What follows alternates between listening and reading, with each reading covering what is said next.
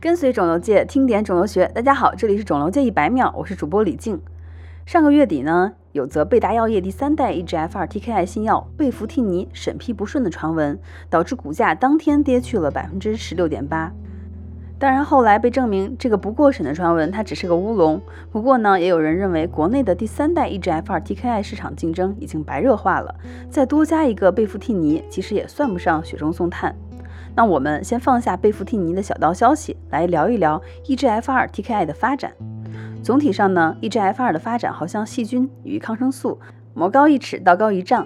从2009年 erisa 被 FDA 批准，到目前第三代成为主流一线用药，耐药一直是悬在 EGFR TKI 头上的一把达摩克利斯之剑。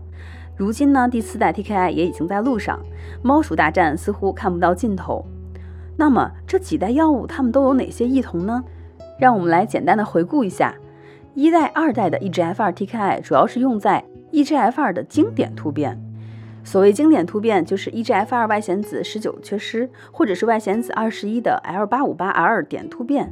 后者呢，类似于我们既往节目中提到的 BRAF V 六百 E 突变，也就是。EGFR 的外显子二十一区上的八五八号基因位点上，本该是编码亮氨酸的，变成了编码精氨酸的，导致呢 EGFR 的异常激活。一代药物最著名的就是 Erisa，也就是吉菲替尼。第二代区别于第一代的一个显著特征就是它改变了结构，可以与 EGFR 不可逆的结合，所以呢疗效更强一些。代表性的药物是阿法替尼。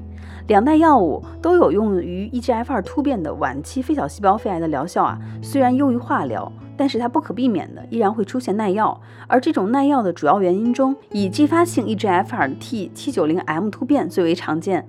有数据表明呢，一代、二代的 EGFR TKI 治疗以后耐药的非小细胞肺癌患者中的 T790M 的突变率高达百分之五十到百分之六十，这也就是第三代 EGFR TKI 面临要解决的问题。T790M 突变，顾名思义，就是 EGFR 的基因七百九十位本该编码苏氨酸的突变呢，编码了蛋氨酸。这个突变不同于其他原癌基因或者是抑癌基因的突变，是因为治疗突变而引起的突变。此外呢，T790M 还有一个比较文艺的定位，叫做 EGFR 的 gatekeeper。即守门人突变，或者说是看门突变。那么，为什么叫做守门人突变呢？是因为这个突变啊，它超级关键。一方面，T790M 突变改变了 EGFR 膜内酪氨酸激酶的构象，使得第一代的 TKI 不能与其结合。此外呢，它还增强了 EGFR 和 ATP 的结合力。因为 EGFR 本身就是个酪氨酸激酶，激酶呢本身就是干磷酸化这个事儿的，ATP 恰好又是提供磷酸基团的，所以这俩人啊一拍即合，屋漏偏逢连夜雨，给非小细胞肺癌的癌细胞来了一个双保险。感兴趣的朋友可以点开文稿看看示意图。所以呢，对付 T790M 突变势在必行。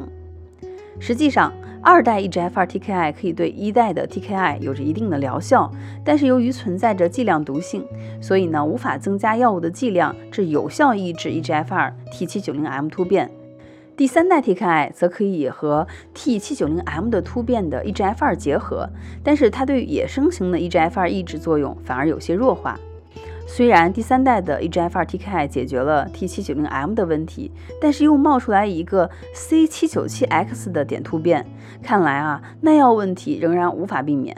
不过可喜的是，针对于 EGFR C797X 继发突变的第四代 TKI 已经在研发过程中了，部分药物在临床前试验中展现出了良好的抗肿瘤活性，并且已经进入到了临床阶段。这场猫鼠大战到底什么时候是个头呢？希望您在留言区写下您的观点。